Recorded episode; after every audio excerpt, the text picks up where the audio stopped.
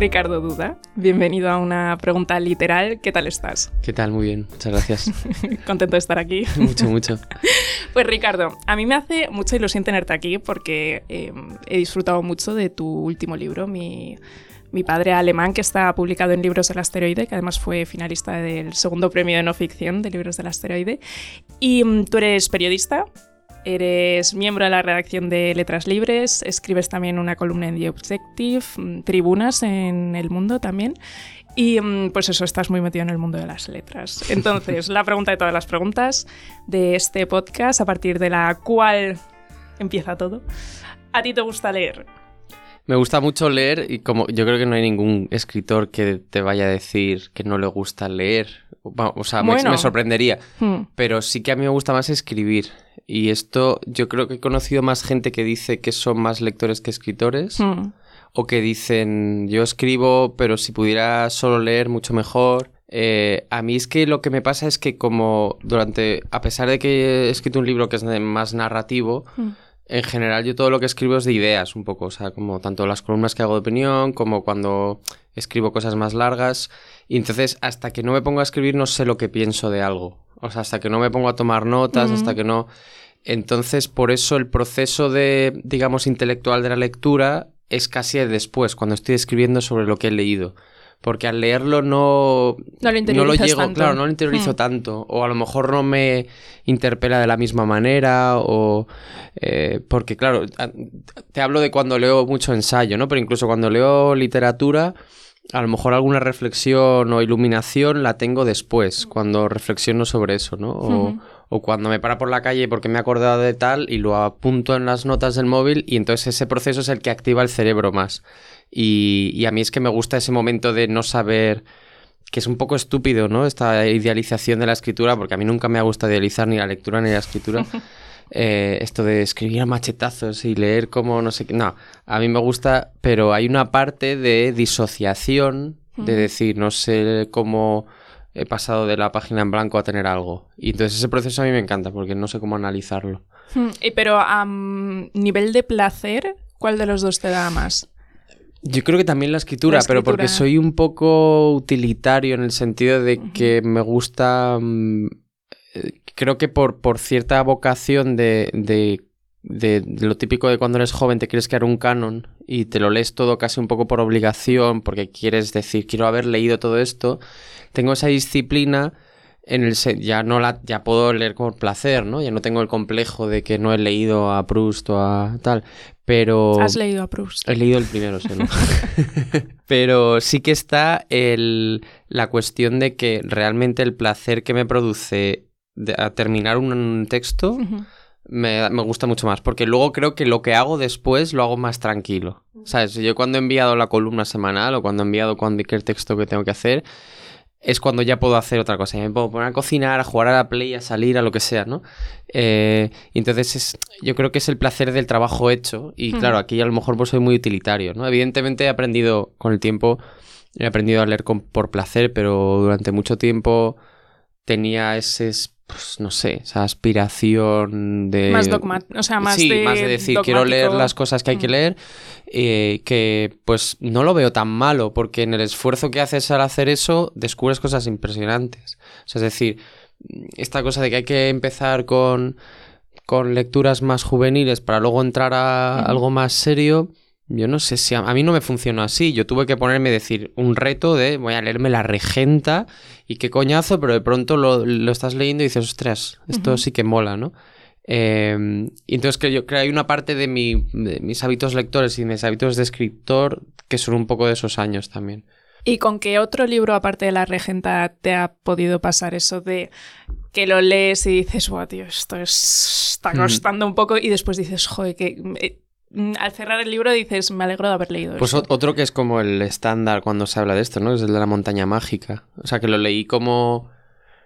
no me acuerdo, a lo mejor 18, 19, o sea, yo y, y claro, a lo mejor te enteras de un 70%, o no, 70 estoy diciendo, de un 40%, yo qué sé. Y, y aún así de lo que te quedas sabes que hay algo ahí, no sé, es mm. como raro. Por eso a veces, pero es curioso porque yo me acuerdo de cosas que son estúpidas, pero de imágenes que se quedan grabadas en la cabeza, ¿no? De Hans Castor leyendo en la terraza con una manta, a pesar de que hay bajo cero fuera. Entonces, esas imágenes que dices, me parece una novela muy de ideas, pero luego tiene imágenes que me parecen mm. súper. Mm, que se me han quedado. Muy plásticas. Sí. Y, y eso, pues no sé, con una vez que he estado fuera leyendo en la terraza de, la casa de mi padre o lo que sea y hace frío, pues digo, hostia, esto es como Hans Castor, la típica idealización, ¿no? Pero, pero sí, ese fue un libro que yo lo empecé porque digo, esto hay que leerlo, esto hay que leerlo, esto hay que leerlo. Y, ya te digo, pues mira, a lo mejor esa disciplina me hizo luego disfrutarlo, no fue un sufrimiento, ¿no? Y en Mi padre alemán, que es una, es la, bueno, la bio... Es que yo no lo llamaría biografía, pero memorias es un poco inclasificable. el libro de tu padre que se llama... Gernot, sí. Gernot, bueno, así pronunciado Hablas em, alemán, tú. Yo hablo alemán. Se nota, se nota. y también es la primera vez que pronuncian su nombre bien en, España, yo creo. y también de, de, tu abuelo, Geshat. Perfecto, perfecta pronunciación. Que... Nos vas a decir tú los nombres ahora cuando. no, no, hombre. Pero em, que también pues, se acaba descubriendo ahí pues, una cosa de la historia familiar que, que no se había sabido hasta el momento.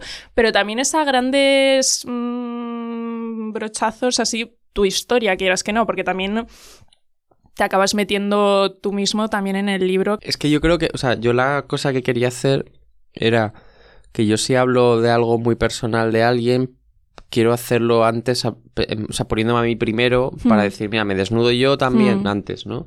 Eh, porque que luego no lo hago tanto, porque yo la, la, cosa que yo quería hacer con este libro era decirme, me decía constantemente, no te separes de mi papá, no te separes de papá, ¿no? Porque era como que había muchas digresiones que podía mm. hacer, muchas cosas que me interesaban de descubrimientos que hacía, pero yo quería que fuera una historia de mi padre. Entonces, había alguna cosa, por ejemplo, que a mí me gustaba, capítulos que yo lo hablaba con Luis Solano de, de Asteroide, que, que, estaban muy bien esas partes, pero, pero digo, bueno, pero esto no, no sé si encaja aquí, porque estás hablando de, pues de ti y de tal. Eh, entonces yo lo que quería era un poco, pues reírme un poco de mí mismo al principio para luego poder contar cosas más privadas de otra persona, ¿no? Porque al final eh, yo creo que hay una parte del libro, yo creo que la parte que más me da miedo de pudor por, eh, familiar o de descubrimiento familiar no era tanto el descubrimiento del pasado trágico de mi familia alemana, sino de contar cosas del presente de mi padre que son muy pues sí que sé que es un desastre, que tienen que todo, todo, el caos que tienen en la casa donde vive mi padre y todas esas cosas que a lo mejor pues a uno no, le gusta decir que le digan su rutina de cena claro su rutina, o que tienen el, el, frigorífico solo tiene salsas de ketchup y de, barbacoa y tal. Eran detalles así o por ejemplo decir que que creo que quería vencer su enfermedad y, o sea, que quería vencer la vejez igual que venció la enfermedad, ¿no? Entonces esa sensación que tiene él de que todo se consigue por fuerza de voluntad mm. y descubrir que no, pues eso es algo muy íntimo de, decir de alguien que no está aceptando la, la mortalidad casi, ¿no? La enfermedad o la vejez. Mm. Entonces el miedo que me daba era eso, de que estar utilizando a mi padre, mm, un poco explotarlo y que no estuviera yo también ahí un poco abriéndome, ¿no? Entonces, por eso, pues hay veces en los que incluso hablo de la manía que me produce mi padre y de cosas así, que creo que, que lo humaniza un poco más, ¿no? Porque al final todos queremos muchísimo a mucha gente y a veces no, le queremos tirar un zapato en la cabeza, ¿no? A la gente a la que más queremos. Y eso es lo bonito, ¿no? También que hay esos matices, ¿no? Y yo una cosa que me preguntaba sobre todo, pues cuando uno aborda este tipo de proyectos pues de no ficción que también lleva bastante mm, investigación previa y que también al final del libro hay una lista de, bibliografía de libros que, tú has consultado. Una duda que a mí me surgía mientras iba leyendo el libro y también todas las eh, pues, historias paralelas, citas también de otros libros, era, antes de empezar el libro, ¿tú ya te hiciste como una mm, lista de lecturas que querías abordar o fue una cosa que tú dijiste, vamos a entrar mejor a tientas y ya pues conforme uno va avanzando, va investigando, se va encontrando con títulos, se va abriendo camino. O sea, cómo, y, sobre todo si te hiciste una lista previa, ¿de dónde, la, o sea, ¿de dónde sacaste? A ver, aquí lo que ocurre es que, claro, mi, mi manera de trabajar siempre ha sido... Eh, quizá por complejo, o, por o sea, yo quiero como agotar un tema, ¿no? De pronto, como la idea de quiero saberlo todo sobre este tema para poder hablar de este otro, ¿no? Entonces era como, joder, yo no sé nada de Prusia, ¿cómo voy a escribir de mi padre que nació en Prusia? Y entonces me ponía y estaba en la guerra de los, de los 100 años eh, y digo, yo no necesito saber si el, estado de Brandenburgo se enfrentó a los suecos en el 18, porque no me hace falta para comprender a esto. Entonces mi tentación siempre era como hacer primero esa investigación hasta que me di cuenta de que lo importante o lo que era un poco más urgente era ponerme a hablar con mi padre. Entonces, eh, al principio sí que había un tiempo de investigación pura, pero era más que nada para quitarme a mí el, complejo de que no conozco del tema. Y una vez ya pensaba que conocía del tema, entonces ya me atrevía, ¿no? Pero claro, eso no era sostenible porque no, no, no podía yo... Eh, mi padre ha vivido eh, en el siglo con más, con digamos, ha vivido, nació en el año 40 y, todo lo que ha vivido de cambios de fronteras, de tanto y, luego de sus familiares que vinieron desde otra zona además del este, es decir, yo no podía saberlo absolutamente todo, ¿no? Entonces lo que hice es, bueno, voy a dedicarme a hablar con mi padre y priorizar eso, ¿no? Y entonces el libro tiene una, una, estructura un poco rara porque hay, cosas, hay veces que tengo digresiones históricas en las que ahí ya era como, bueno, aquí he leído mucho, esto no he visto que se haya hablado mucho de ello, entonces sí que lo quiero incluir, ¿no? Eh, por ejemplo, el hundimiento del barco Wilhelm Buslov, eh, pues me parecía como que sí, ha, aparecido en algunos libros y tal, pero no... Yo creo que no se le había atendido tanto. Y al menos. Y, luego es acompañar un poco al lector a cosas que a mí me han sorprendido. Hay muchísimas cosas de la posguerra alemana eh, y de la ocupación de, la Polonia comunista, de lo que era antes Prusia, que ya no tenía ni idea y que son, pues, son historias ahí eh, atroces. Hmm. ¿Y cuál de los libros que leíste pues previo a escribir o durante la escritura del libro fue el que más te impactó o el que más te sorprendió que sigas recordando hoy en día en plan de Buah. Yo creo que uno que es novela, el de Todo en Vano, de... Ay, no me acuerdo el nombre. Kempkowski creo que es, eh, que está en Libros de la Historia, que es, es una historia que cuando yo la descubrí dije, joder, ya está escrita la historia de mi padre, o sea, no me hace falta. Evidentemente luego no tiene mucho que ver, pero sí que es una historia de una familia de cierta aristocracia prusiana que ante la llegada del ejército ruso en el 45 tienen que huir. Y entonces son como los últimos meses, los últimos, no me acuerdo si son meses o días, de pues de esa familia un poco decidiendo si irse o no. Eh, y se cuenta mucho, y además tiene una manera, una prosa que, que me parece curiosísima, como muy... no, es, no es lírica y al mismo tiempo es muy musical, no sé cómo decirlo. Y, y me sorprendió muchísimo y me, y me demostró, o sea, me, no, no, aprendí cosas de historia per se, porque no, es un libro más psicológico y más tal, pero me gustó un montón y creo que es un libro que voy a volver a él porque no es de consultas, para disfrutarlo, ¿no? y, y, luego de otros, pues eh, hay un libro que lo deberían traducir ya al español. Desde aquí hacemos un llamamiento. Sí, que se llama Aftermath, que no me acuerdo de su autor, es un alemán, eh, que es una historia de la posguerra, pero desde una perspectiva que es que no te podrías imaginar, porque ya he leído Posguerra de Tony Judd, que es un poco la, la, digamos, la historia de la posguerra más amplia, y esto es un poco de la vida cotidiana en la posguerra alemana. Desde el sexo hasta la cultura, hasta el racismo que hay entre regiones, porque de pronto es un país que ha tenido que acoger a todos los refugiados del este que han, que han perdido esos territorios donde vivían, ¿no? Mm. Entre ellos mi familia. Mi familia vivía en una zona que era alemana durante 200 años y de pronto lo, lo mm, forma parte de Polonia y se tiene que ir a Alemania Occidental. Entonces tienes a gente que tienen rasgos más eslavos, que son polacos, casi diríamos étnicamente polacos, aunque no sé muy bien qué es étnicamente polaco, pero bueno, que de pronto se tiene que plantar en Alemania Occidental con, pues eso, eh, pues una población que les rechaza y dicen que son gitanos y polacos, ¿no? Esa es una historia que yo no tenía ni idea, yo no sabía que en la posguerra alemana había habido un problema tan grande de integración de las minorías que incluso se decía, había un historiador que decía que era como el problema palestino de, de Alemania, o sea, la idea de, o sea, a ese mm. nivel de, de, de, que temían incluso una guerra civil, ¿no? Eh, y este libro a mí me, me fascinó, sobre todo porque, porque cuenta cosas de los supuestos vencidos que te hacen ver que, o sea, bueno, lo típico de que terminó la guerra y el foco aparece que desaparece, ¿no? Y, y no, o sea, la gente que tiene que sobrevivir esa, esa posguerra, pues, hostia, pues sufre mucho. Hmm. A mí me parece que en Alemania se sigue notando a nivel de um, carácter la división, sobre todo entre este y oeste. Sí, sí, sí. más en las generaciones más mayores, hmm. pero sí que se... o yo lo he notado bastante. Sí, sí, sí, no, mi padre me habla de cómo el acento... Porque claro, se mudaron a Essen, en el Ruhr, y claro, es totalmente lo más occidental. Hmm. Ellos venían de los límites del Reich hmm. Al este. Y, y decía que sí, que su, que su acento del este era un marcador de clase, mm. porque no es solamente un acento per se, es un acento que indica o denota cierta mm. Origen más humilde, origen más rural, y, y sí, sí, él, decía que se les notaba. Y él lo perdió el acento cuando ya se mudó, y porque, pues eso, llegó a Essen a los 12 años o 13, entonces pudo más o menos adaptarse, pero sus padres mantuvieron el acento prusiano toda la vida, y, eso era como que se notaba mucho. Y eh, tú no hablas alemán. No. ¿Cómo...? O sea, porque este libro también es un libro pues, sobre la identidad, sobre la pertenencia o la no pertenencia a un mm. sitio, los límites que impone también pues, una nación o que esa nación ya no exista, los papeles. ¿Qué tipo de relación tienes tú, por ejemplo, con la literatura alemana? Aun sin hablar el idioma, ¿tienes algún tipo de querencia hacia ella porque al final también forma parte de tu historia? Sí, o sea, no tanto con la literatura, yo creo con la historia.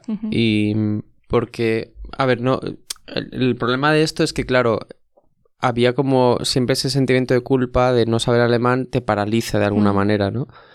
Eh, el libro también es un poco una expiación de eso, que me parecía que lo que le, dio un poco la vuelta a la tortilla era como, en vez de asumir esto como una debilidad, lo voy a utilizar para, para crear el personaje del, del autor que está atormentado por esta tontería, ¿no? Pero que es una tontería muy importante, que es el cómo voy a escribir un libro sobre mi padre alemán sin saber alemán, ¿no?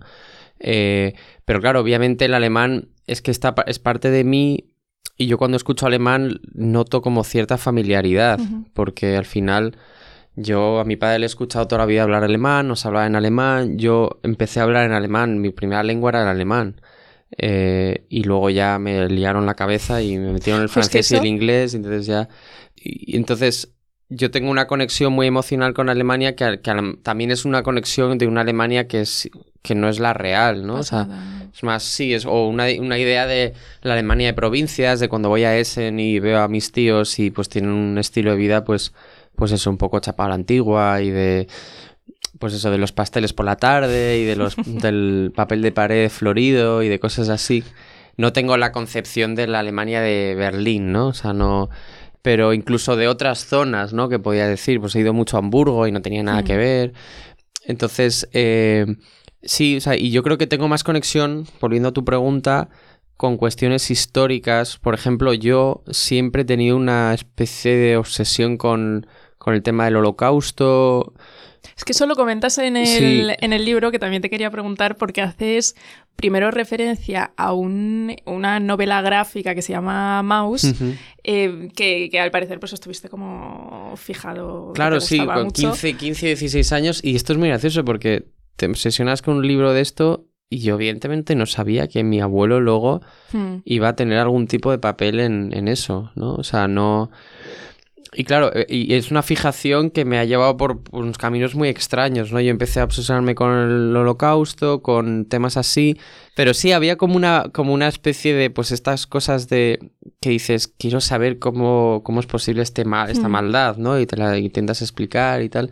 Todos los debates que ha habido sobre ello, siempre me han interesado sobre la posibilidad de contar después del holocausto, todo esto, ¿no?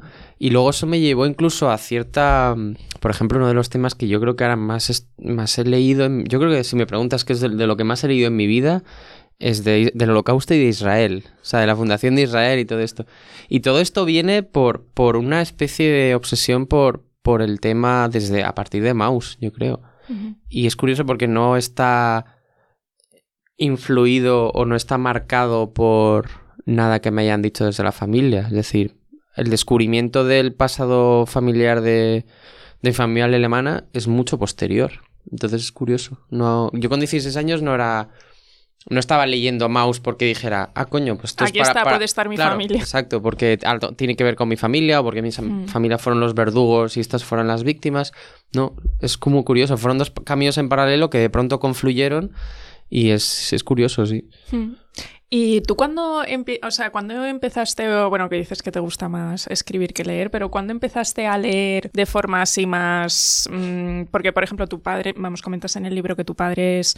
Eh, ¿Cómo es publicitario? Sí, es que él, lo dice, él dice publicitario y es publicista. Yo no entiendo cuál es la diferencia. Y, tu madre es profesora de francés. Y mm, en tu casa había libros. Era una cosa, porque creo que en el libro mencionas algo de pues libros del barco de vapor. Sí. Así, pero ¿cómo, ¿cuándo empezó todo? ¿Cómo fue también la relación familiar con respecto a la lectura? Es curioso porque yo creo que había presencia de libros, pero no sé si había tanta lectura. Yo creo que había una cosa de mi madre de estas esta generación que cree que hay una elevación de clase con la cultura, ¿no? Es decir, que tienes que... Em, es decir, que... ¿Sabes? Como que tener libros en casa, leer... Eh, eso te va a tener a traer éxito. No había como tanto un, placer per se por la lectura, ¿no? Mi madre, yo creo que ha sido una, o sea, sí que lo que sí que se leía mucho en casa era periódicos. Entonces yo creo que por eso ahí a lo mejor he acabado siendo periodista. Eh, yo me recuerdo perfectamente la rutina del domingo de mis padres poniendo. Esto queda súper pedante, pero bueno, poniendo música clásica y leyendo el periódico, ¿no? Por la mañana. Entonces, claro, tú te levantas y lo ves y bueno, pues te pones con tus libros y tal. Pero yo no fui nada, nada precoz. O sea, yo mm, de joven, o sea, de, niño leía pues lo que tienes que leer de niño y luego creo que la adolescencia es que no leí nada. Y hasta los 17, a los 17 mi tío me regaló, que también vaya huevos, la regenta y el hombre estepario, el lobo estepario de, de Gese.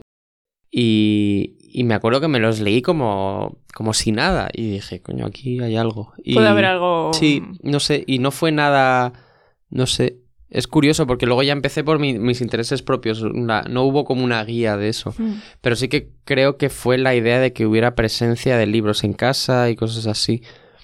Pero en general en mi casa había pues libros un poco de aeropuerto, ¿no? O sea, de... Sí, un John Grisham, Frederick Forsyth, eh, todo esto, ¿no? Eh, y yo, yo me acuerdo pues leer alguno y te engancha, Tom Clancy, cosas así.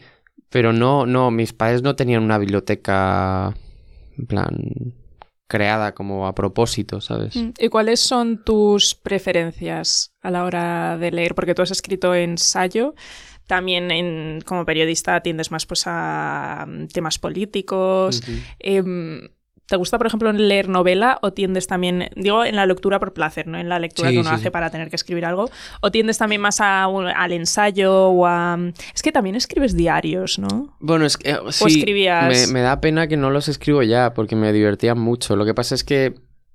Es que yo soy una persona que está todo el rato dándole, o sea, muy autoconsciente y digo, si vivo las cosas y luego las revivo con el diario, me vuelvo loco. o sea, y encima también voy al psicólogo, entonces como tío, al final voy a convertirme... en una rueda de uno claro, no, no quería y por eso me gusta salir un poco de mi cabeza. Mm. Pero los diarios me gustaban, sí, lo que ¿Y pasa te gusta es que leerlos? Me encanta, yo creo que es el género que más me gusta leer. Pero me pasaba una cosa que decía David Riff, el hijo de Susan Sontag, decía que, que su madre Sontag solo escribía cuando estaba triste los diarios. Mm. Y yo me daba cuenta de que yo cuando me ponía a escribir era cuando estaba mal. Eh, porque sientes esa necesidad de, yo qué sé, pues de contar algo, ¿no? Porque cuando estás bien, a lo mejor pues esa, al menos me pasa a mí, esa capacidad de autor de reflexionarlo todo, de darle vueltas a todo, a lo mejor no la tienes tan presente. Hmm. Y si estás feliz, pues estás haciendo otra cosa, ¿no? Y entonces me daba cuenta de que mis diarios eran constantemente un lamento de cuando estoy mal. Y los miraba y digo, esto distorsiona un poco el año pasado, porque he hmm. tenido momentos estupendos y solo estoy viendo lo malo, ¿no? Entonces sí, sí que, o sea, de diarios a mí es lo que más me, gusta leer, yo creo. Y me habías preguntado, no me acuerdo la... ¿Qué género es el que más...? Ah, es que voy por etapas. Hay muchas veces que... O sea, ahora mismo me apetece bastante más novela. Pero como leo tanto por trabajo, eh, al final te da muy poco tiempo a leer eh, por placer. O sea, estaba leyendo ahora un libro por trabajo y estaban hablando de los demonios de Dostoyevsky y lo he cogido de la estantería y digo, me lo voy a leer, ¿no? Y luego era como, bueno, es que son 800 páginas. un compromiso a largo plazo. Claro, claro. Eh, pero sí que ahora mismo pues tengo como ganas de novela, ¿no? Y otras veces pues tengo ganas de... Es como muy fluctuante. Lo mismo con cine y lectura. Hay veces que estoy leyendo muy poco y viendo solo cine y otras que no estoy viendo casi nada de cine y estoy leyendo. Es como bastante raro. Y además no lo asocio a un momento de decir... Por ejemplo, si me pasa, si voy a la casa de la playa, es decir, a la, a la casa donde vive mi padre, sí que leo novela. Es como, me, resultaría extraño leer un ensayo, por, más que nada porque asocio ensayo a cuestiones contemporáneas, de política, de sociología, y tal. Y digo, no, estoy viendo aquí un atardecer, no quiero estar leyendo sobre la deuda sobre el PIB, o sobre si China está haciendo tal, de estar leyendo algo un poco más, no sé. Hmm. Y pero sí, va por etapas. Y, y por eso yo creo que no. Mucha gente me dice que podía haber. que por qué no me metí en la academia, en universidad o algo así. Y, y precisamente yo creo que es por esto, porque es que. Imagínate coger solo un tema y dedicar toda una carrera a hmm. esto, ¿no? O sea, es que no podría. La suerte que tengo con mi trabajo es que yo puedo lo mismo leer una novela que un ensayo o que una peli, mirármela y escribir sobre ella. Y entonces eso me ha adaptado un poco a mi manera de ser porque soy muy fluctuante con eso. Hay una... Mm, o sea, el libro de mi padre alemán tiene una escritura que a mí me, me llama mucho la atención porque iba entre mm, tierna y objetiva y, y había momentos en los que pues contabas alguna historia o anécdota de tu padre que entre paréntesis aclarabas, mm, no sé si esto ha pasado o esto parece como mm, de su imaginación. Y también aclarabas después, pero claro, siempre es publicitario, siempre pues eh, todo el tema del storytelling. Y yo mientras iba leyendo, me, todo el rato me acordaba una frase de Joan Didion, nos contamos a nosotros mismos historias para poder vivir. ¿Te parece que también puede ser que leamos cosas para poder vivir, para poder sobrevivir o también para buscar, por ejemplo, no sé, una identidad, para entendernos a nosotros mismos de dónde venimos, a dónde vamos también a lo mejor. Sí, sí, total. Y sobre todo, o sea, los que tendemos a leer lo tenemos un poco como... A ver, a mí la lectura para buscar respuestas no me suele gustar, a no ser más que nada porque parece que es una concepción un poco terapéutica de la lectura, ¿no? Como de esto me cabrea cuando, cuando veo gente, cuando veo artículos que ponen los beneficios de la lectura para el cerebro o no sé qué, y es como, ya, pero es como demasiado utilitario eso, ¿no? O sea, y eso que yo he leído mucho para formarme, pero, pero he aprendido también a hacerlo porque, porque me gusta leer y, y, a veces me planteo, uy, ¿de verdad me gusta leer o lo estoy haciendo solamente porque busco esto o lo otro? Pero, pero hay momentos en los que realmente estoy soñando con, joder, voy a cogerme este libro y voy a estar ahí en la playa leyéndolo, ¿no? Em, entonces eso, la, la, visión como terapéutica o, o, como de que te va a dar las respuestas el libro me parece un poco como de para gente que no le gusta leer. Porque si no te tienen que estar convenciendo. Una razón, claro, O sea, si no te apetece, no lo hagas. Es que no, no entiendo yo esta glorificación de la lectura por la lectura. Eh, y entonces, claro, los que leemos mucho, yo por ejemplo sí que leo mucho pero es, básicamente como curiosidad, o sea, es como voracidad de, no sé. Pero no hay, no hay ninguna, ningún porqué o ningún, sino es simplemente porque sí. Sí, o sea, es como que es una cosa muy aleatoria, es un poco como, como el meme este de lo del Imperio Romano. Pues esta cosa como de que de pronto estás andando por la calle y digo, oye, ¿y por qué tal esto? Entonces te metes y, y yo, por ejemplo, soy un, un, friki de la Wikipedia. O sea, yo tengo la app de la Wikipedia en el móvil y tengo la función de aleatorio en la Wikipedia. Tú vas pasando y te recomienda artículos. Entonces, a veces el no 80%... que existía eso. Sí, sí, el 70% son tonterías, pero de pronto dices, ah, coño, pues un escritor polaco del siglo XVII, yo qué sé. Eh, que además eso lo hice cuando me quité Twitter un tiempo porque no mm. quería estímulo de Twitter. Y, y, yo creo que es pura curiosidad. Pero sí que hay partes en las que yo me cuesta distinguir ahora mismo si estoy leyendo más, por ejemplo, sobre temas de la Segunda Guerra Mundial o Holocausto, para comprender más sobre mi pasado, pero yo creo que el impulso inicial siempre era pura curiosidad, o sea, que creo que es algo que no quiero perder y que a veces el cinismo de decir, bueno, me dedico a también leer y a escribir y pues casi todo lo que leo es por trabajo, bien para reseñarlo, bien para escribir columnas con ello, lo que sea, y aún así, eso no me ha quitado las ganas de leer. Que eso es algo que espero que no ocurra, porque. Porque pasa mucho esto de lo típico de que si te dedicas a lo que te gusta. Mm, le acabas cogiendo tierra. Claro. Y de momento no, porque sigue siendo al final no es una cosa concreta, o sea, leer que es leer, pues puedes leer de todo, absolutamente de cualquier tema, entonces no, no te vas a cansar del conocimiento, siendo así como... Y sí, yo creo que genuinamente es más curiosidad en muchas ocasiones eh, que búsqueda de respuestas, porque me gusta más cuando las respuestas o la o encontrarte a ti mismo te surge de manera un poco más natural, de estar leyendo un libro y decir, joder, esto me está hablando a mí. Y eso me parece más guay. Si lo vas buscando, a lo mejor no lo encuentras, ¿no? No lo sé. Porque si no, me parece como, como que buscas una guía de cómo superar una ruptura amorosa. Entonces, ah, pues los libros para superar esta ruptura. No sé, pues a lo mejor ese en concreto no te está funcionando y a lo mejor te ayuda más uno que es sobre la muerte de un perro. De... No lo sé, ¿sabes? Pero que a veces un libro te... sí, que cada uno puede interpelar de una forma y te, te, resuena en ti de otra manera, ¿no? Sí, sí.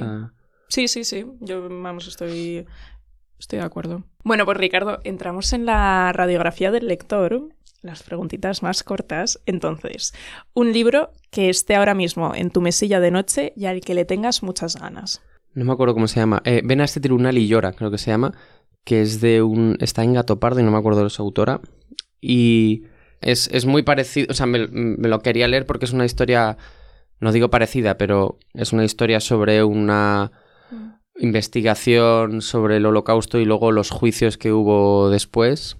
Eh, y a pesar de que he acabado un poco cansado de esos temas después del libro, este como que me han recomendado mucho, he leído mucho sobre él y como que, me apetece mucho, ¿no? Y luego el otro que he sacado de la estantería era de Los demonios de Dostoyevsky, pero yo ese poco a poco. Ese poco a poco. Un libro que te haya hecho feliz. es que muchos, ¿no? La verdad es que no, no tengo no los, no los apunto ni nada. Yo creo que, por ejemplo, La llamada de Leila Guerrero, que es el último que he leído así como que me ha enganchado mucho, me ha gustado mucho. Eh, y sobre todo porque es el típico libro que piensas que te va a dejar de sorprender en un momento y de pronto hay un, un nuevo matiz, un nuevo algo, ¿no? O sea, porque es la historia de una exterrorista de montoneros en la dictadura argentina, y entonces como toda la historia de su violación, de su secuestro, de cómo se salva de ello, y piensas que después de eso la historia ya no tiene sentido, y a mí lo que me gusta precisamente del libro es que luego hay una amistad entre autor y personaje de alguna manera, y eso me parece súper bonito porque hay como una distancia entre entrevistado y entrevistador, pero al mismo que siempre es como pero hay complicidad. Claro, sí, hay como la, la mm, ¿cómo se llama? La deontología periodística cumpliendo la Leila, como diciendo no, no, voy a poner, no voy a hacer, claro, mm. y no voy a hacer una, digamos, una interpretación súper benévola de todo lo que me dices, voy a ser crítica, pero al mismo tiempo hay una complicidad y hay un cariño, a mí me parece un equilibrio perfecto, o sea, mm. me parece un libro muy chulo. Yo me lo esperaba más truculento porque uno ve desde fuera la, la, premisa, la temática y dices, Buah, tío, esto va a ser. Y me parece que describe todas las partes truculentas, no las oculta, pero tampoco es un indagar en ellas de forma... Sí, no hay una explotación ahí. De... sí, no, no, eso está muy bien. Entonces a mí sí que a mí me ha encantado. Y luego, y luego una cosa que me parece importantísima que es el, el, rechazo de ella, que es una víctima que no quiere ser víctima, que no quiere ser solamente definida como víctima. Mm. Tiene una frase como que dice que se queja de los supervivientes profesionales o algo así, mm. ¿no? De los que sobrevivieron a, a la dictadura, entonces su vida gira en torno a esa supervivencia. claro. Y a girar en torno a eso y al final acabas atrapado en hmm. eso, ¿no? Ella quiere seguir viviendo, quiere tener otras cosas que contar y otras cosas que vivir y me parece como muy, muy guay. Sí, pero después una cosa que también apunta Leila es, pero igualmente sí que va a las cosas, igualmente sí que también da sus testimonios. Pero siempre hay como, o sea, como ese doble... Hmm. Pero a mí eso es también lo que me gustaba mucho de, del libro, el cómo Leila no plantea la imagen de, claro, es una víctima, como que todo, casi que una víctima no puede cometer ningún tipo de error ni nada, sino que es en plan, bueno, también tiene sus incongruencias, mm, sus mm, lapsus mentales, sus... Entonces que todo eso lo plasme y cuando ya se nota que está como cogiéndole cariño, de repente te mete un revés de esto no está muy claro, esto no... No, no, a mí me parece tremendo. Mm. Y a mí me daba bastante síndrome del impostor ver que que la primera vez que, la conoce es como en el... 2021. Claro. Mm. Dios tras, o sea, ese libro que es, que tiene una investigación tremenda y el origen es en el 21, digo, madre mía, o sea, como que me, me, parece un trabajo que, que, podía perfectamente decirte, no, no, llevo siete años, con esto. Sí. sí. sí, sí, de la cantidad de gente también con la que habla, los testimonios. Y sobre todo después también el engranaje de las piezas. Hmm. De, no, eso es genial. Que va cogiendo, que todo mantiene un hilo, pero que hmm. son de... Es como un mosaico. Sí, sí. a, mí una de las cosas que más me obsesiona de la escritura es la estructura. Sí porque me parece lo más complicado. O sea, ese puzzle me parece lo más complicado. Y cuando ves que algo funciona dices, joder, qué, qué guay. Sí, sí. Un libro que deba leer cualquier periodista. Uf, es complicado porque, claro, yo he leído muy poco sobre periodismo. Es que, claro, se me ha ocurrido uno que no he leído, que es el de Janet Malcolm, este mítico de... ¿Cómo se llama? Que este siempre me, la gente asume que lo he leído porque dicen, ah, esto me ha recordado esto de Janet Malcolm. Y ya, pues no, no lo leí. sí, sí. Eh, no me acuerdo ahora el nombre. No sé qué, el periodista. Eh, a mí, por ejemplo, me gustaba mucho Manu Leguineche, que era un escritor, o sea, un periodista español. Tiene mucho de viajes, pero luego tenía, tenía como libros como muy de su vida en en la Alcarria, en Guadalajara, mm. de su vida un poco después de haber viajado por todo el mundo, y haber entrevistado al Shah de Irán y a, mm, yo qué sé, Bush, o sea, o no sé.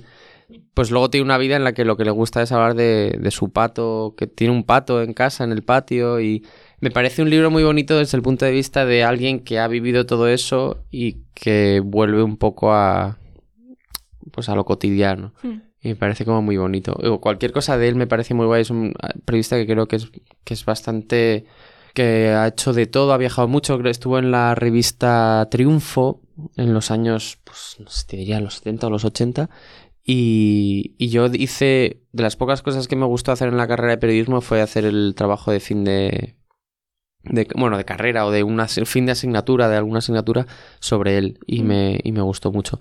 Y luego creo que alguno de, de mm, las memorias de Hitchens, por ejemplo, es un libro que me marcó mucho cuando yo estaba en periodismo, por la mezcla esta de, de, de ser un poco, ¿cómo te diría?, políticamente incorrecto, bien, ¿vale? O sea, no la provocación por la provocación, sino ser un poco el, el, que quiere ser disidente, pero realmente se está enfrentando a sus propios prejuicios, se está mm. enfrentando a su propia tribu no es el que es rebelde pero luego está desde la posición de poder o el que es rebelde y está atacando al débil o cosas así, ¿no? Y, y me parece que Hitchens siempre se le ha asociado a una postura un poco intolerante, pero me parece que si indagas en, en él eh, hay como hay un humanismo y, y, su rebeldía siempre tiene una razón, ¿no? Y tiene una, un libro que se llama Cartas a un joven disidente o algo así, que se me marcó mucho de, de, como de periodista. Una última lectura que haya merecido la pena. Creo que esta puede ser la llamada. Sí, pero voy a, voy a intentar decir otro. Em, pues a ver, espérate que he terminado últimamente. Em, me he leído un libro de John Gray, que es un filósofo político que me gusta mucho, que tiene un libro que me ha hecho descubrir muchos libros, que eso me gusta mucho. A mí una de las cosas que más me gusta yo creo que es cuando una lectura te abre luego a hmm, otras, ¿no? Y casi como que me gusta más el proceso de añadir en Goodreads lo que quiero leer que, que, luego a lo mejor no lo puedes leer, ¿no? Pero John Gray es un filósofo político que, que tiene libros muy guays y que tiene el nivel de cinismo que me gusta, que es un cinismo eh, que al final acaba teniendo la razón, ¿no? O sea, es como que... Y él me ha descubierto una historia de un tipo que me parece como muy curioso, que estuvo en el Gulag, eh, un, polaco que estuvo en el Gulag eh, en un campo de la Unión Soviética y que daba clases sobre En busca del tiempo perdido de Proust en el Gulag, a los miembros del Gulag. Y hay un libro que está editado en ciruela, que no sé cómo se llamará, pero es sobre esto, que son sus clases. Entonces es un tipo que daba clases sobre Proust en el Gulag y tenía todo apuntado en papelillos que iba encontrando y lo que hmm. sea tenía creo que 40 alumnos en el Gulag, o sea, es una cosa delirante, y, y daba clase de Proust. Y es un. Y, pues me ha descubierto. A mí me gusta esto, ¿no? De descubrir como historias de vida de mm. pronto. Y he leído un montón sobre él, no he leído todavía el libro, pero eh, esto es la típica cosa de mi Wikipedia tal, que empiezo a tirar del hilo y descubro como personajes muy, muy guays. Y, he recomendado eso, otro libro que no he leído, pero bueno, está bien. Un libro que te gustaría poder leer de nuevo por primera vez. Hmm. Vamos a ver, yo tengo muy poca memoria lectora. O sea, que es posible que a lo mejor lo lea y no me acuerde si lo leí o no. Eh, yo creo que. Mira, por ejemplo, uno que me gustó un montón. No, pues que un libro que creo que me gustaría leer de, nuevo es Oblomov, porque cuando lo leí yo creo que no estaba como preparado para ver todos los matices. Esto pasa mucho cuando lees un clásico y, y a lo mejor eres todavía muy joven. Y es una historia de un tipo que básicamente se niega a hacer cosas. O sea, es como, una, como, como que le dicen, tiene usted que hacer tal y, y, y él no se levanta de su diván. Entonces son todas las divagaciones que tiene y es como una de estas novelas del hombre, como la idea esta rusa del hombre superfluo, ¿no? Este hombre que es muy gris, que, em, que a lo mejor pues lo que quiere es no... tiene esa parte nihilista de no querer integrarse en la sociedad. Y entonces es como muy divertido, ¿no? Porque es como casi un experimento de cómo puedo hacer todo lo posible para no tener interacciones humanas y tal. Y claro, es, es, es, muy divertido porque al final tiene esa parte como de comedia, pero luego también es muy filosófica, como, buen, como una novela de ideas rusa, ¿no? Y claro, la leí a lo mejor pues con 20 años y me gustaría leerla de nuevo a ver qué, qué me dice ahora. A lo mejor no me gustaría tanto y me parecería un pesado o no. Pero sí, sí que me... O sea, es un libro o lobos me gustaría leerlo de nuevo. ¿Te ha pasado alguna vez de releer un libro y que no te guste? Es que no soy muy de releer, la verdad. Soy más de... Me ha pasado mucho con películas, de volver a ver una película y que no... Eh... ¿Qué peli has vuelto a ver que no te ha gustado? Me ha pasado con, una, con un cineasta que es Nani Moretti, que me gustaba mucho y ahora no lo aguanto. Es muy curioso. No sé por qué, o sea, pero de ir a ver Caro Diario, que era una película que me gustaba mucho, que la reeditaron hace poco, ir a verla al cine y ver que todo el mundo se estaba riendo y yo estaba como, hay algo que no... Se ha roto dentro de mí. Sí, se ha roto. y, me puse a ver otras que me gustaban, que las recomendaba todo el rato. Y digo, pues ahora ya no me hace gracia. Parece como muy viejuno y tiene unos referentes culturales que no me atraen y... No sé, es curioso, o sea, pero también me gusta, ¿no? El revisar así y, y de cosas que a lo mejor he odiado y luego las leo de nuevo y me gustan, ¿no? Em, pero de libros es que no, no soy muy de releer porque no sé, supongo que porque tengo tantos libros por leer pendientes que... Pero sí, yo creo que tarde o temprano, yo creo que tú lo sabrás mejor, que habrás eh, entrevistado a muchos lectores y buenos lectores. Quizá es general, o sea, es cuando más creces, más vuelves a releer, porque a mí me suena de, pues lo típico, de entrevistas con Mario Vargas Llosa y dice, pues estoy leyendo de nuevo pero que yo he visto mucho caso. Sí, que suele. Sí, a mí eso me lo. Me acuerdo que esta fue una conversación que tuve con Luis Alberto de Cuenca en el podcast, que me dijo, bueno, tú que eres tan joven, seguro que no releerás. Y yo, pues. Soy una viejuna por dentro. No, no, pero a mí parece. Yo releo, releo bastante. Pero también entiendo que, que eso a lo mejor sí que puede pasar, que conforme van pasando los años y vas leyendo más, también te vas dando cuenta que las cosas que habías leído a lo mejor al principio merecían mucho, mucho la pena y por eso quieres volver a ellas, porque también tienes como una visión más amplia de lo, la calidad que puede tener un libro, que puede ser desde muy mala a muy buena. Entonces ya como seleccionas esos muy buenos que has, por los que has pasado sí, total. decir. Pero sí que veo, veo también una tendencia a gente a mi alrededor, por ejemplo, gente la que no está teniendo que leer por trabajo, mm. que apenas lee novedades. Y esto me mm. pasa. Me pasa bastante con. ¿Sí? Sí, con, con, amigos que, que, leen mucho, pero no tienen una profesión mm, cercana al, al, mundo de la lectura, ni del periodismo, ni de la cultura, ni nada. Eh, pero que leen, pues, un poco. Mm, pues lo que le va surgiendo de. Ay, pues nunca me he leído este libro de hace no sé cuánto tiempo, ¿no? Y y a mí me pasa últimamente, y esto es tirar piedras sobre mi propio tejado, porque a mí me viene bien que la gente lea libros nuevos porque escribo libros, ¿no? Pero, pero me pasa, ¿no? Me pasa que, que, que si no fuera por trabajo, a lo mejor yo estaría leyendo libros, pues eso, uno que descubro de pronto que no tenía ni idea, pues este que te he dicho antes, de mm. este hombre que he descubierto, que está en acantilado y es uno de los primeros libros que saco acantilado. Eh, y pues eso a lo mejor es lo que más me apetece en vez de una novedad, ¿no? No sé. ¿Y consigues ahora mismo compaginar las dos cosas o sobre todo a novedad? Claro, es que no, no lo consigo y, lo quiero y llevo siempre un libro en, la, en el abrigo y tal, queriendo leerlo, pero no, no consigo, el equilibrio no lo consigo. Eh, no sé quién lo puede hacer. O sea, no sé, o sea, a mí me, también me pasa que, que a veces no me apetece leer, o sea, y, es, así. No... Estás saturado. Sí, estoy saturado y, eh, y no sé. Entonces, me viene bien el tener la obligación por trabajo para leer, igual que me venía bien con 16 años sentir que esa disciplina tengo que leer porque al final te lo pasas bien, o sea, me mm. gusta. O sea, yo la llamada de Leila Guerrero lo he leído por trabajo y mm, aún así me ha fascinado. Entonces, mm. es algo lo que digo, bueno, pues no me voy a lamentar de que esto se haya convertido en una transacción de tengo que leerlo por trabajo, porque al final es una lectura placentera, ¿no? Y si tengo cierta, cierta libertad para leer lo que quiero, pues al final no, o sea, no es trabajo, ¿sabes? O sea, me apetecería leerlo a lo mejor igualmente. Igualmente, aunque fuese dentro de seis meses en vez de ahora. Hmm. Una temática sobre la que te gustaría que se escribiese más. Pues mira, esto me lo dijo Luis Solano, el editor de libros del asteroide, que me parece que es una perspectiva, o sea, tiene una percepción ahí que está muy bien, que es que no se ha escrito sobre la experiencia inmigrante en España. Hmm. Eh, a lo mejor es posible que lo comentara contigo, ¿no? Porque a mí debe ser que es un tema suyo, porque me lo ha comentado un par de veces cuando lo he visto. Eh, pues eso, que no exista, por ejemplo, una novela sobre cómo es ser eh, segunda generación de peruano, ecuatoriano o boliviano en España.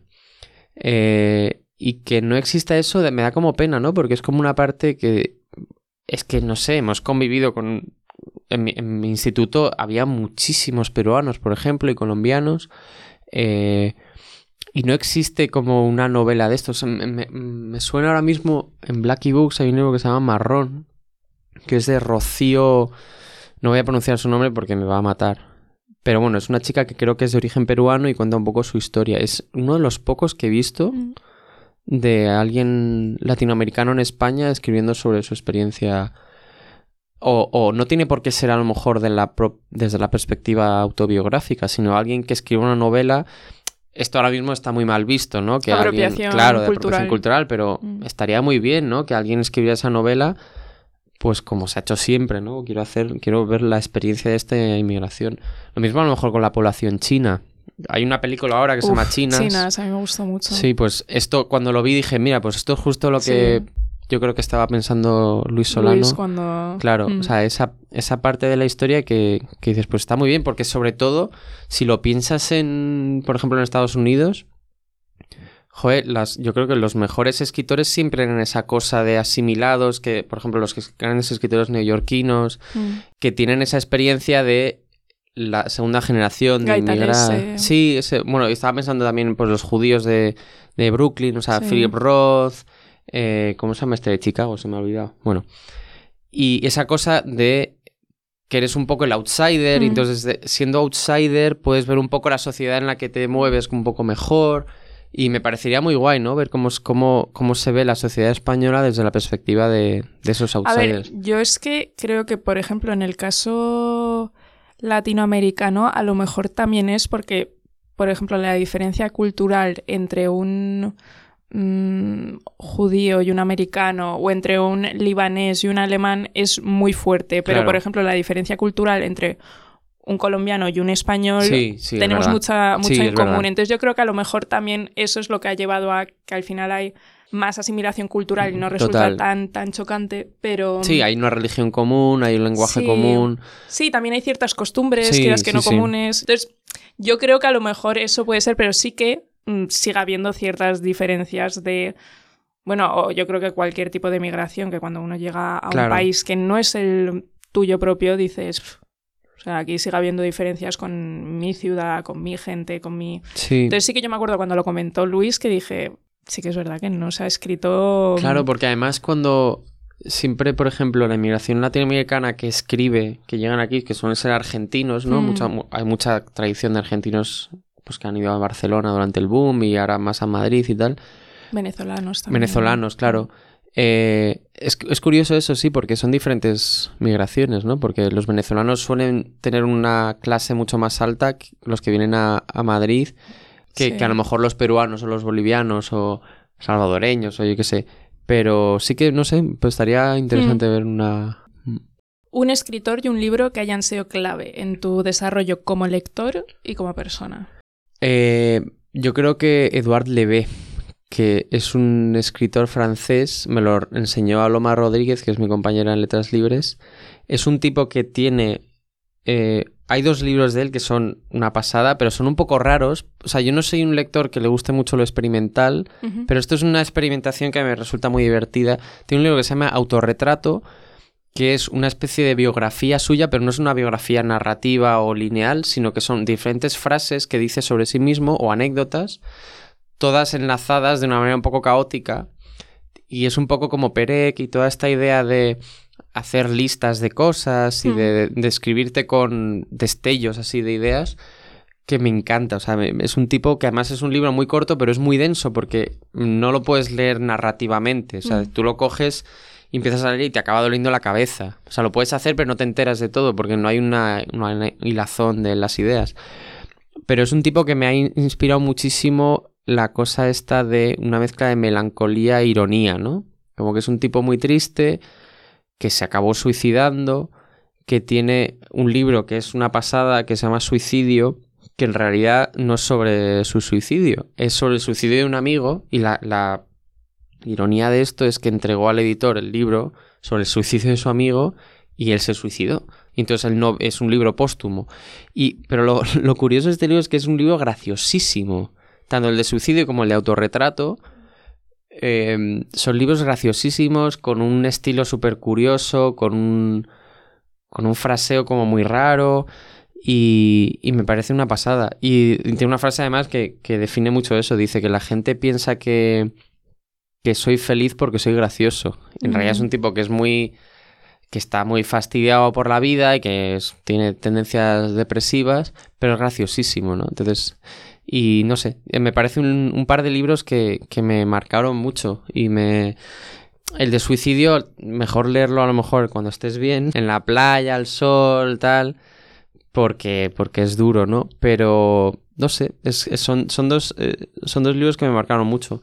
Y los tiene Eterna Cadencia, que es la editorial esta argentina, que ha sacado pues Lydia Davis y autores así que son como un poco parecidos a él, de historias muy cortitas, todo un poco seco, gracioso, ironía así un poco con distancia y tal. Está muy bien. Un libro sobre una relación paterno-filial que te haya gustado especialmente. Yo creo que Patrimonio de Philip Roth es como el que más me ha gustado. Porque mm, bueno, a mí es que me gusta muchísimo Philip Roth. Incluso los que son un poco más flojos, me parece que siempre hay algo bueno. También está muy bien que, yo qué sé, también te gusta leer sobre alguien malvado, ¿no? O sea, no malvado, pero que no cumple con un estándar moral contemporáneo de, de bondad y todo perfecto, ¿no? O sea, me leí su biografía y es un tipo muchas veces despreciable, pero eso es lo que creo que lo hace interesante. Y Patrimonio es como la biografía es como de los últimos años de su padre antes de morir y es como gestiona eh, pues todos sus caprichos, toda su...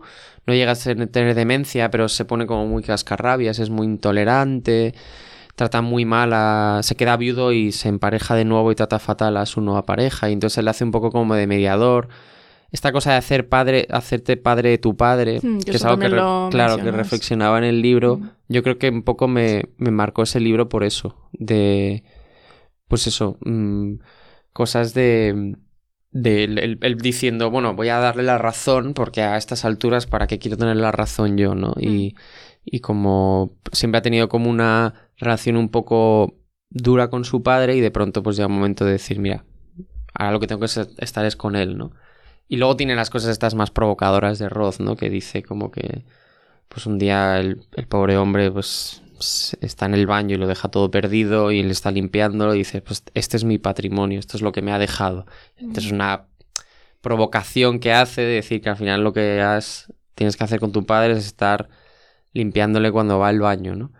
Y es una cosa así muy visceral y me parece un libro muy, muy, muy bonito.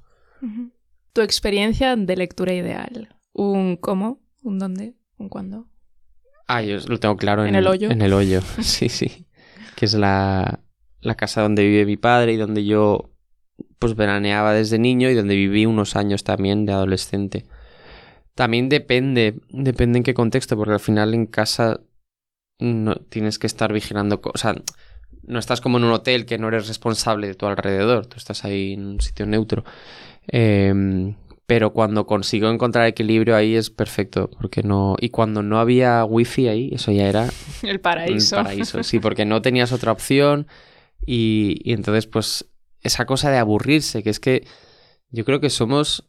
Esto va a quedar un poco viejuno, pero yo creo que somos la última generación que se aburrió de niños, porque ahora mismo esa sensación de vacío de una tarde de verano en la que no, tienes nada que hacer absolutamente. Estás, piensas que es el peor momento del mundo este aburrimiento y sin embargo, pues ese aburrimiento también forma parte de, mm. no sé, de la vida y de estar contemplando las cosas y de se te ocurren cosas estúpidas porque estás aburrido, no estás estimulado.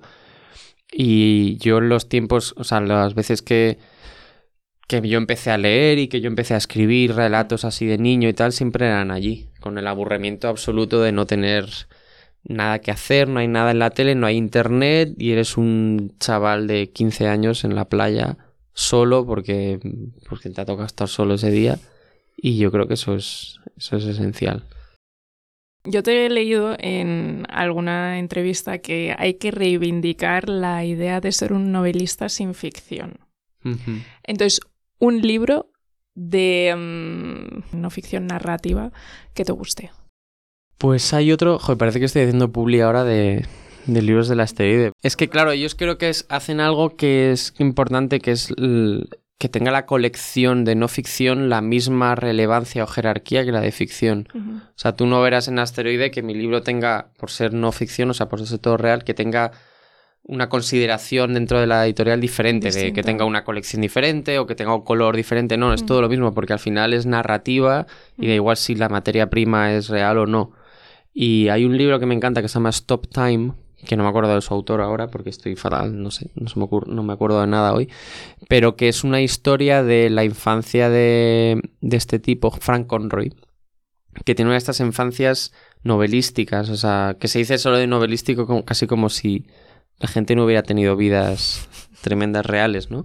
Y, y me gusta mucho porque mm, me acuerdo que me pasó parecido yo con mi, con mi libro, yo cuando lo estaba escribiendo, mucha gente me decía, no, joder, quiero saber también la vida de tu padre en España. Parece que lo, yo justo termino el libro cuando él llega a Burgos, a mm. España. Y, y entonces digo, joder, ¿cómo lo hago? Va a parecer que me he quedado ahí a la mitad. Y este es un libro que termina, el de Frank Conroy, termina cuando a lo mejor a mí me interesaría también saber, que es cuando llega a los 25 años o algo así, porque ha tenido una infancia tan llena de cosas que se escapa de casa, es vagabundo en los años 30 con 13 años por, por se va desde Florida a Nueva York él solo, es la típica como historia de pues esto, de las carreteras de Estados Unidos y de vagabundos y cosas así y y claro, llega a los 25 y termina. Y dices, coño, yo quiero saber. Luego fue profesor de la Escuela de Escritura de Iowa, que dio clase a muchísima gente importante. Y digo, coño, yo quiero saber eso. Y sin embargo, dijo, no, no, quiero cerrar aquí. Y es un libro que me, me fascina. Y es otra de estas historias que. Es que no. Debatir sobre la ficción o no ficción cuando tienes una historia así es superfluo. O sea, es que esa historia es buenísima. Y que evidentemente hay una construcción de las elipsis que hace, las digresiones que hace, o sea, esa, construcción es que da igual si lo que es, es real o inventado, lo que es la escritura es lo mismo. O sea, hay otras cosas de decir, no me puedo inventar esto o lo otro, pero, pero me parece, no sé, es fascinante ese libro. Un libro preferido del que seguramente nadie o poca gente haya oído hablar. No lo sé, pero creo, se me ha venido a la cabeza directamente uno de mis libros favoritos de adolescente, que no te lo vas a esperar. A ver. Porque no tiene nada, nada, o sea, no... que se llama Familia no hay más que una y es un libro de viñetas humorísticas, o sea, escrito, pero como así de perfiles de... es de goma espuma, de los humoristas de goma espuma. Y yo lo he vuelto a leer y es horrible. o sea, me tiene un humor como muy. ¿Cómo decirlo? Como muy cuñado, ¿no? Pero a mí me encantaba ese libro porque yo veía a mi familia. Mi familia ahí, o sea, la parte de. Mi... Sí, o sea, la típica historia, pues eso de. El tío que te da una moneda en Navidad sin que te vea tu madre. El primo que no sé qué. Y es como una serie de perfiles de personajes de una familia española. y, ese libro a mí me dio mucha... Porque a mí me gustaba mucho el costumbrismo ese de Manolito Gafota, todo esto, ¿no? Eh, de niño me encantaba Aquí no hay quien viva y me sigue encantando.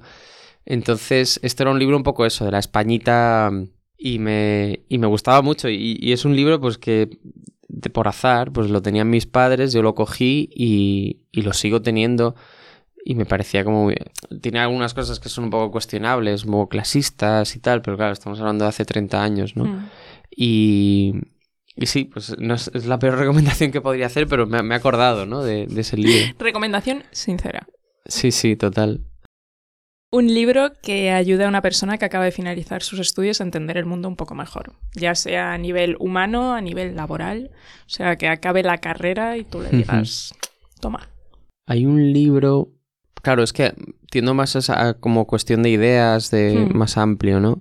Pero hay un libro que a mí me marcó mucho al salir de la carrera, que es de Todorov, que es un, es un tipo que era básicamente un teórico de la lengua, o sea, una especie como de Chomsky francés, pero sin las locuras de Chomsky, que tiene un libro que se llama Esperando a los bárbaros, creo que se llama, que mm, me gusta mucho, claro, era muy de la época, de la época en la que hablábamos del multiculturalismo, la integración de, pues la época del terrorismo islamista más fuerte, y, te hablaba un poco del pluralismo, de la diversidad, de los valores de la ilustración. Yo creo que empecé a aprender un poco de eso, del liberalismo político y de la idea de la diversidad con ese libro, y me parece muy, muy guay, sobre todo para alguien que ha hecho una carrera como de humanidades o que ha hecho una carrera que que va a, estar reflexionando sobre, sobre el mundo, sobre la política, la sociología, a mí me marcó, me marcó un montón.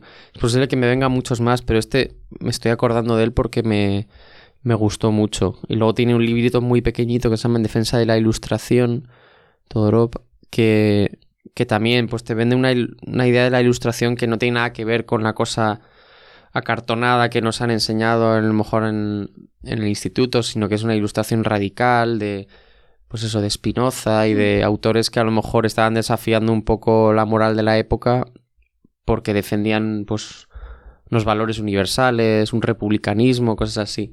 Y me. Y ese es un autor que me gustó mucho y que murió pues hace tres o cuatro años y tiene casi todo en Galaxia Gutenberg. Lo han editado bastante y tiene además Galaxia Gutenberg una biblioteca Todorov que me parece muy guay, que creo que está todo. Y es un tío que además es experto en Goya, tiene un libro sobre el siglo de oro que es una pasada también y yo lo recomiendo un montón Todorov y creo que no se conoce tanto, la verdad. Pues Ricardo, vamos con la última pregunta. Un libro que regalarías sin parar. Pues yo creo que, mira, el, que he dicho antes de autorretrato de Eduard Leve lo regalo muchísimo a pesar de que no sé si funciona. Siempre lo intento como, no, pues en el metro te lees un par de tal y, es cortito tal. Eh, y otro que he regalado mucho es Las pequeñas virtudes de Natalia Ginsburg, mm. porque me gusta mucho ese libro y tiene un montón de reflexiones que, con las que estoy de acuerdo. Recuerdo mucho la que cuando habla del dinero, que dice que el dinero mancha y a los, a los hijos no les enseña el ahorro, sino que, que no le den mucha importancia al dinero, ¿no? Que, que gastarlo no te dé culpabilidad, mm. eh, en el sentido de que no sea el dinero el dios, ¿no? De, bajo la que vas a mirar toda tu vida. Y me parece que es un libro súper chulo mm. y, y tiene como ensayos así muy bonitos, de como de... Tiene uno de Inglaterra que es muy bonito también. Y yo creo que esos dos son los que más he regalado, las pequeñas virtudes y autorretrato de Leve. El de Ginsburg ha funcionado mejor que, el, de, mm. que el de Leve. es precioso. Sí. sí, es una pasada. Tiene uno sobre un ensayo creo que se titula El oficio de escribir. Sí, sí, que a mí me. Um, es verdad, es verdad, lo tengo que revisar, hace mucho que no lo leo. Yo lo tengo muy subrayado. Sí, sí. Qué guay. Sí. Pues Ricardo, Ha sido un placer, muchísimas gracias, por venir, por mostrarme tus lecturas. También he disfrutado mucho del libro de mi padre alemán, sobre todo gracias. cuando aparecía Berlín, que yo le tengo mucho amor a esa ciudad y además iba reconociendo las calles. Claro, lo, he disfrutado mucho, la verdad. Así que gracias. Y hasta la próxima. Genial, muchas gracias.